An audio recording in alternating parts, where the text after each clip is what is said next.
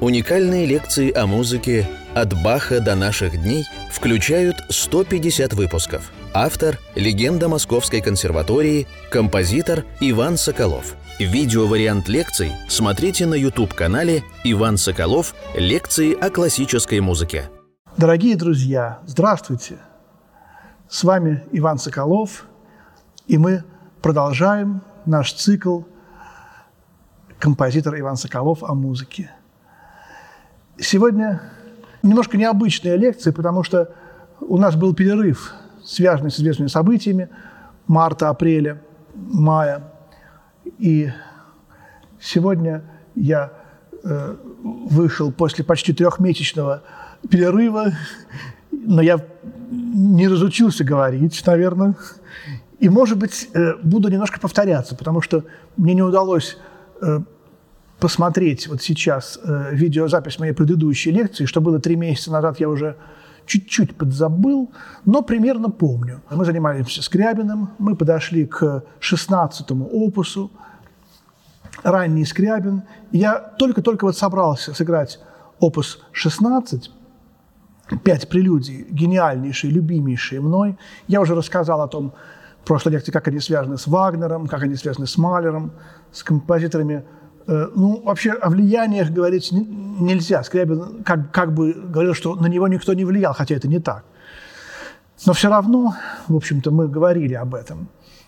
И вот э, первая прелюдия, опус 16, я уже, кажется, говорил о том, что э, художник, э, который связан с э, этой прелюдией, вообще с э, этим стилем раннего Скрябина, для меня это Константин Богаевский. 1872-1942 годы жизни. Певец так называемый Богоевий. Он писал «Крым», жил в Феодосии. И вот эти пустынные пейзажи, в которых разлита душа. И вот у меня есть такой очень хороший друг Илья Жуков. У него много прекрасных стихотворений. И одна строчка мне вспоминается «Над миром тайна разлита».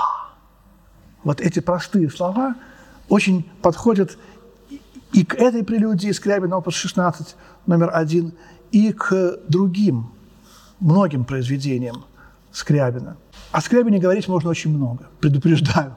И это композитор, он сам о себе очень много говорил – любая пьеса, пьеса Скрябина, пусть даже очень небольшая, она навевает на мысль самые-самые далекие ассоциации с самыми-самыми вселенскими проблемами. И вот это же будет и сейчас с этой прелюдией опус 16, номер один, си мажор.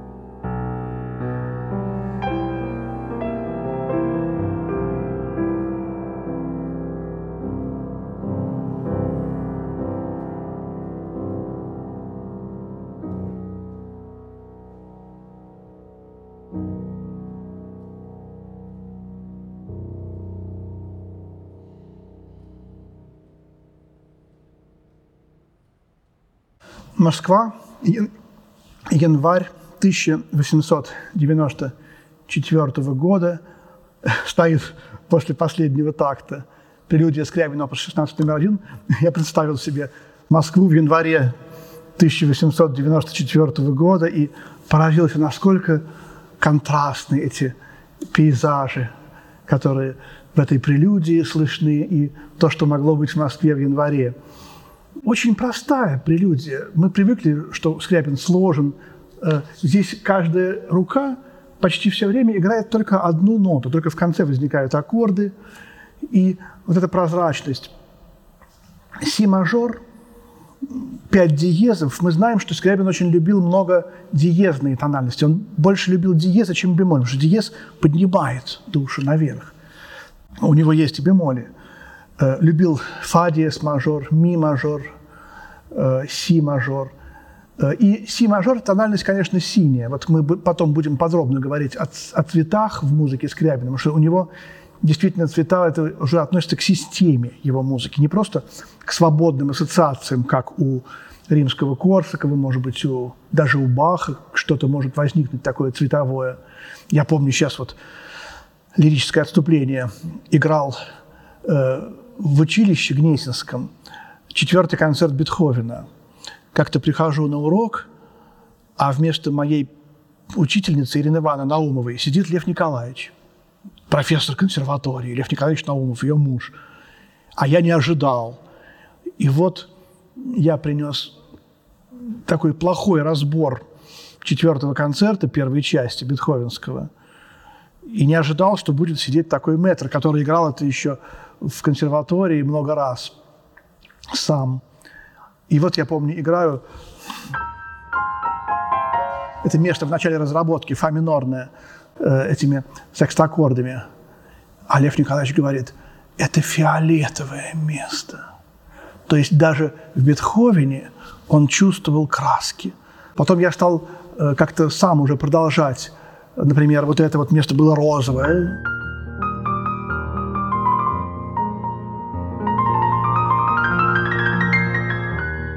Это побочная, вторая побочная в репризе, а, э, э, а это светло-зеленая.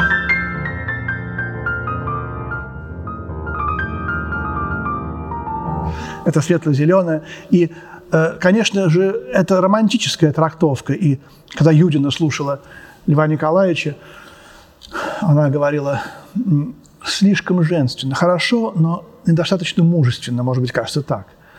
Но сейчас вот такое отступление, мы перенеслись в класс Гнесинского училища в 53 класс, в котором прошли 4 года. И вот в этом классе я впервые услышал эти прелюдии. Я приходил к Ирине Ванне, я был на первом курсе, э, приходил вовремя или немножко раньше, и передо мной все время занимался Вити Миллер, мой замечательный друг, пианист, которого я очень люблю, не так часто общаемся – но тогда мы общались много. И он играл эти прелюдии. И я постоянно, когда несколько раз, много раз человек играет, то они входят в душу, и вы знаете, он играл потрясающе. А потом мы с ним, когда общались, мы ездили вместе на физкультуру, там в метро, на лыжах катались где-то в парках и разговаривали. И он очень много интересных мыслей мне говорил про эти прелюдии, которые я уже в прошлой лекции высказывал – о том, что это картина, о том, что четвертая прелюдия – это портрет Бога, например, это его мысль. Я отчетливо это помню. А пятая – это как будто бы попытка выхода в более, так сказать, высокие сферы, чем Бог, да, обратите внимание. Может, я что-то сочиняю, но у меня это потом уже стало от, именно от его мыслей развиваться, концепция этих прелюдий как единого цикла. И вот, конечно же, здесь природа. Природа молчаливая, над миром тайна разлита, картины Богоевского. И вот это аккомпанемент «Левая рука». Вообще, вы знаете, что Скрябин переиграл правую руку в юности, скажем так. Э, он был студентом консерватории московской по классу Василия Ильича Сафонова. Сафонов был очень строгий, колоссальный совершенно методист, педагог, пианист. И, видимо, что-то Скрябина не удовлетворяло, и он, когда было лето, решил так сказать, вырваться на свободу, и он учил фантазию Моцарта Листа на тему Дон Жуана. И там очень много трудных мест, он переиграл себе правую руку. Сафонов сказал ему, ну, батенька, вас надо посадить на хлеб и воду. Играйте-ка вы только одного Моцарта. Вот. И, в общем, у Скрябина были проблемы с правой рукой всю жизнь. И отчасти эти проблемы выразились в том, что когда он писал фортепианную музыку, естественно, он писал для себя, он играл исключительно только свои сочинения, как пианист, в отличие от Рахманинова и даже от Прокофьева. Вот, Прокофьев в основном играл свое. свое. А Рахманинов, наоборот, не любил играть свое и играл мало своего.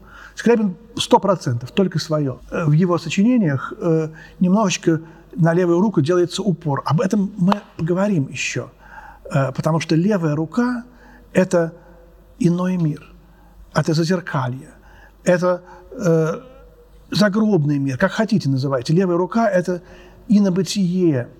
И то, что он как будто бы переиграл левую руку, еще Шуман из гениев переиграл правую руку. То, что он как будто бы переиграл правую руку случайно – Ничего случайного нет. Две пьесы «Прелюдия» и «Ноктюрн». «Прелюдия» до диез минор –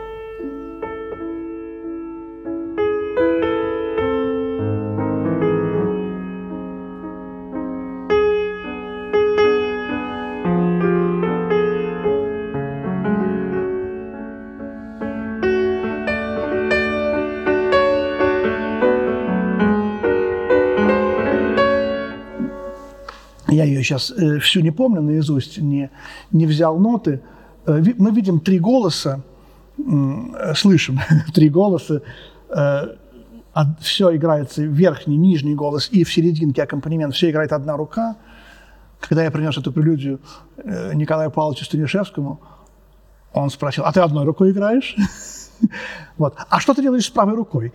Сейчас я так как бы вот, ну, поддерживал стул правой рукой, а Николай Павлович 900 -го года рождения, человек удивительный, который еще мог слышать самого Скрябина, он рассказывал, как по-разному эту прелюдию играли люди, слышавшие Скрябина, и как по-разному можно э, обращаться с недействующей правой рукой.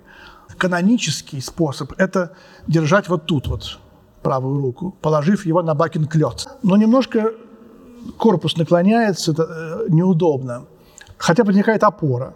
Если держать, держать руку на колене, то э, можно как-то легко потерять равновесие. Вот. Некоторые просто повисают, делают так, что рука свисает правая. Тоже немножко неудобно, не очень, не очень удобно. Проблема вокалистов, да, что делать с руками? Это, у них там гораздо больше эта проблема. И одна была такая знаменитая пианистка, которая играла эту прелюдию, зажав кулак и держа его при публике.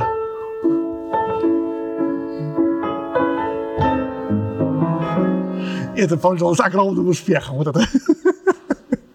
вот. Я так с юмором рассказывал это.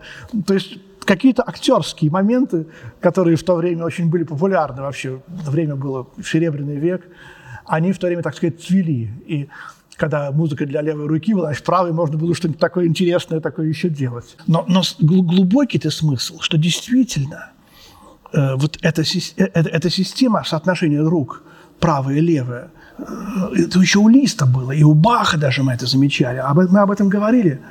И даже кто-то мне писал э, впечатление о том, что вот проблемы правой и левой руки, это кто-то написал даже об этом диссертацию в Грузии – который меня очень интересует. И вот, э, видите, начало, вот это аккомпанемент, который сам по себе невероятно сложен, развит и ветвист. Ну, вроде бы аккомпанемент, да, вот у Рахманинова есть элегия, возможно, Скрябин слышал ее, она написана два, на два года раньше, они общались. Элегия начинается так –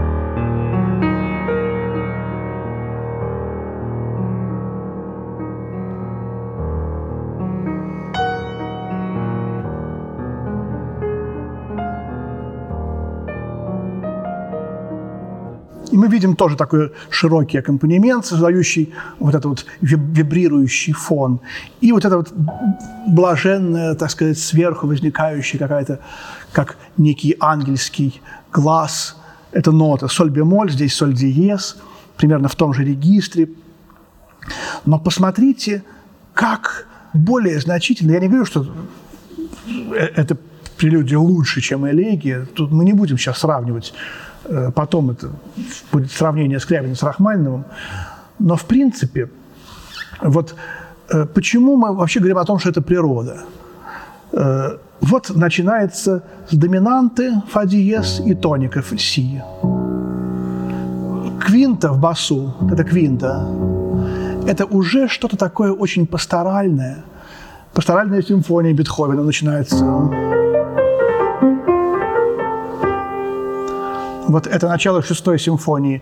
И мы видим вот остановка на соль, и соль создает еще в третью квинту, вторую, вернее, фа, до и соль. И тоже делает здесь Скрябин. Видите, две квинты. И две квинты – это уже как бы вот этот, это гудение какого-то вечного вселенского звука. Это можно сказать, э, ход планет, какие-то мистические тайны природы. И что происходит дальше?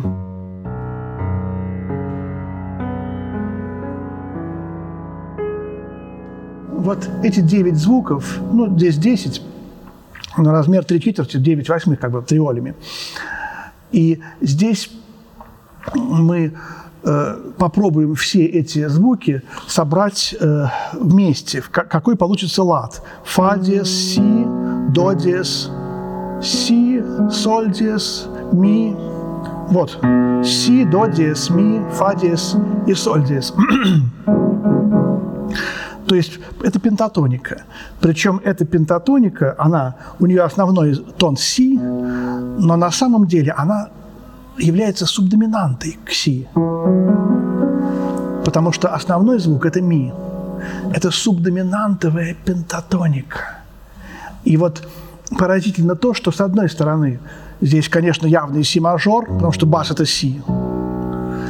Потом здесь вторая квинта, вот этот фа диез до, которая создает э, вот эту вибрацию, дво, двоится как будто бы тоника с доминантой. Все творчество Скрябина представляет собой двоящуюся тонику и доминанту. И потом у него доминанта вытесняет тонику и делается тоникой. Вот это очень важный, очень сложный для понимания вопрос, философский. Прокофьев молодой называл музыку позднего Скрябина доминанты, которые никогда не разрешаются в тонику. Вот, но вот это вот э, диссонанс между си и до диезом, между первой и второй ступенью секунда или нона, она здесь вот это вот какую-то э, гармонию, выраженную в легкой дисгармонии, кажущейся, выражает. Это секунда. Это первое. А второе, то, что кроме доминанты в нашей вот этой э, в тональной системе, придуманной древними греками, существует еще субдоминанта, нижняя доминанта.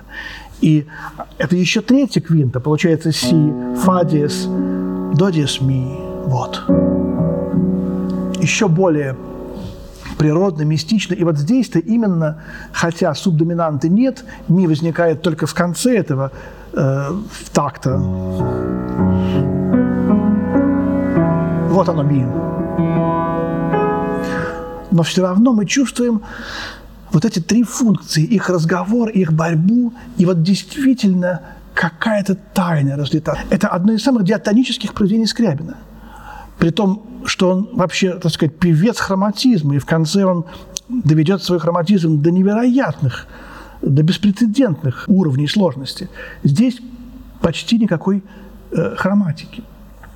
А как все сложно, как все философски насыщено вот этой непостижимой тайной музыки. И потом это, эти две квинты, они у него будут смыкаться, хроматизироваться, превращаться в, три, в тритон. Квин, квинта будет тритонизироваться. Вот это вот будет. И, и все это, так сказать, в прометеевский аккорд э, превратиться, который построен по квартам, а кварты – это обращенные квинты, но это все потом, потом его творчество будет напрягаться, развиваться вот именно в эту сторону. Я думаю, что эту, эту прелюдию очень мог любить Рахманинов. Как он любил 12-ю прелюдию соль диез минор, параллельно си мажор. Э, и даже порекомендовал ее для сборника американского русское э, фортепианная музыка. Одно сочинение Скрябина нужно было взять. И он взял вот эту прелюдию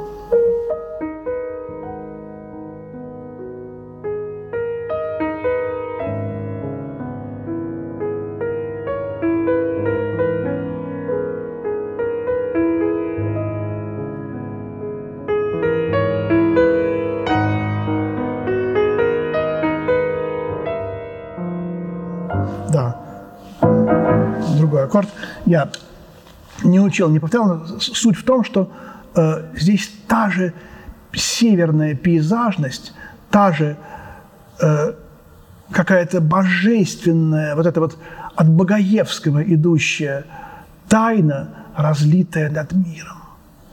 Вот, и какие-то уже вагнеровские хоралы.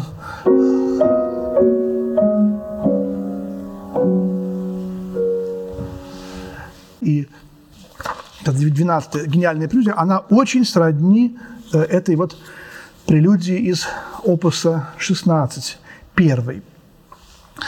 И мелодия, как бы спускающаяся с небес, как некий ангельский глаз.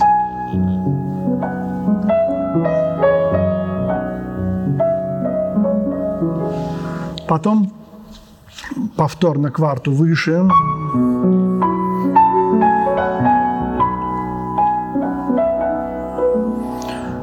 Здесь гармонии при кажущейся простоте очень сложны. Вот эта э, транспозиция четырех такта на кварту выше, она дается на органном басе. Органный бас – это тоже некая во-первых, само слово орган. Орган – это инструмент наиболее символизирующий природу, можно сказать, в музыке. Э, когда мы говорим орган, это, это как бы ну, вот вселенная вот этот органный бас, он как бы подчеркивает эту связь с природой. Потом второй мотив, как бы середина. Видите, отражение. Этот прием используется для э, ассоциации музыки с какими-то водными пространствами, с тихими озерами, в которых отражается облака или солнце, или к деревья. Опять вспоминается Чурлёнис, литовский художник, современник Скрябина с его картинами. Он же был и композитор потрясающий Чурлёнис. Вот здесь вот все это невероятно слышно. Какая-то тихая божественная природа. А потом, вот это гениально звучало у Вити Миллера, происходит реприза и разрастание кульминации, которая почти в самом конце прелюдии.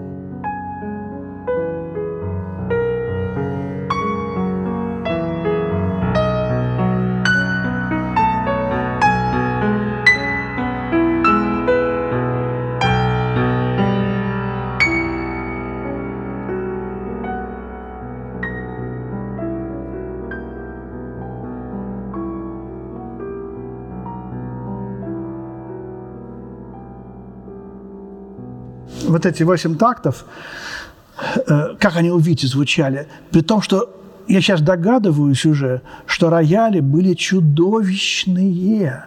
И как он на этих чудовищных роялях, кажется, ферстеры, понимаете, вот еще одно доказательство того, что звук зависит не от качества рояля и даже не от э, какого-то фортепианного приема или там педализации или искусства – пианиста технического внешнего, а звук зависит от того, что пианист хочет сказать своей игрой.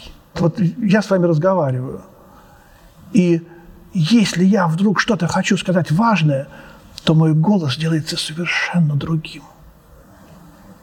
А что вы думаете, я, так сказать, понижаю там...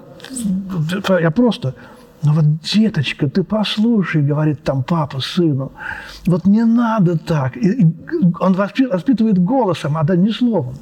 И тут тоже, если пианист что-то важное хочет донести, у меня такая теория, что звук сам по себе будет идеальный, гениальный, и даже на плохом рояле это будет совершенно не слышно и незаметно. Как это Нейгаус сказал, вот тут вот звук – не тут, не в ушах и даже не в голове, а именно вот тут. Вот. И вот эти вот капли, которые, знаете, я, прямо видел какие-то вот эти вот радужные капли, в которых мерцает солнце после дождя, в этих вот до диезах, ля диезах, соль, как, как, как это у Вити звучало тогда. И, в общем, я потом стал эти прелюдии играть после него. И Лев Николаевич как-то с ним занимался, я тоже. Вот, наверное, это было в тот раз, когда Лев Николаевич пришел вместо Ирины Ивановны, занимался с Витей и говорил про эти аккорды. Их надо вспучивать. Вот так вот он вспучивает. Я запомнил это слово.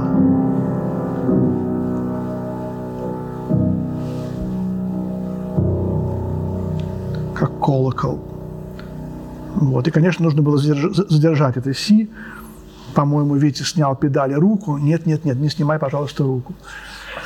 Вот. Вторая прелюдия, согласно нашей концепции, я уж не помню, что об, об этом говорил Витя, не все осталось в памяти, нам было по 14-15 лет, но у меня это какой-то храм вселенских, э, фил, вселенской философии. И вот после природы идет искусство – и в данном случае э, искусство наиболее близкое к природе, вот здесь я вижу вторую прелюдию как э, портрет искусства архитектуры. Вот так вот.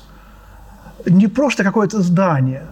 Вы знаете, есть э, знаменитый генский алтарь Ван Эйка, который мы изучали, когда Баха проходили э, 24-ю прелюдию и фугу из первого тома «Си минор», генский алтарь. А там на заднем плане какие-то здания.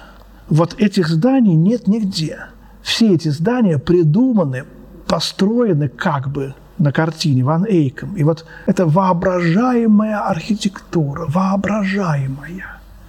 И вот что-то вот такое воображаемая архитектура, а в третьей периоде будет воображаемая религия. Можете себе представить, да? Это вот то, что Скрябина куда-то завело, потому что вот, но это же искусство, религия глазами искусства, что-то очень такое мистическое и необычное. Но здесь пока еще вот эти вот какие-то здания на заднем плане, они в тумане, как у Ван Эйка. Этот туман, может быть, даже он возник, так сказать, из-за того, что это, этому генскому алтарю уже 700 лет. Но вот эти аккорды правой руке 4, а в левой 5 звуков. Какие-то перебивы. И что-то величественное и очень объективное. Прелюдия номер два, опус 16, соль диез минор –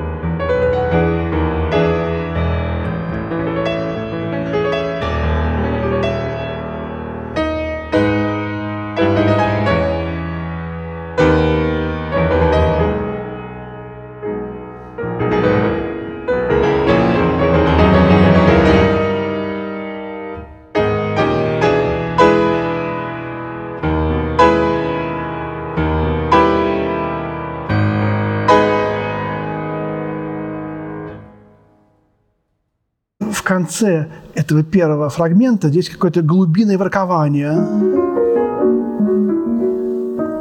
голуби, которые перед собором, Кёльнский собор, что-то вот такое очень э, величественное, божественное. И третья прелюдия. Вот она, пожалуйста, воображаемая архитектура, э, воображаемая религия. Давайте разобьем на две лекции наш рассказ о 16-м опусе. Мы уже примерно полчаса с вами работаем. А третий, четвертый, пятый прелюдия я расскажу в следующий раз. Спасибо, друзья. Всего доброго. До свидания.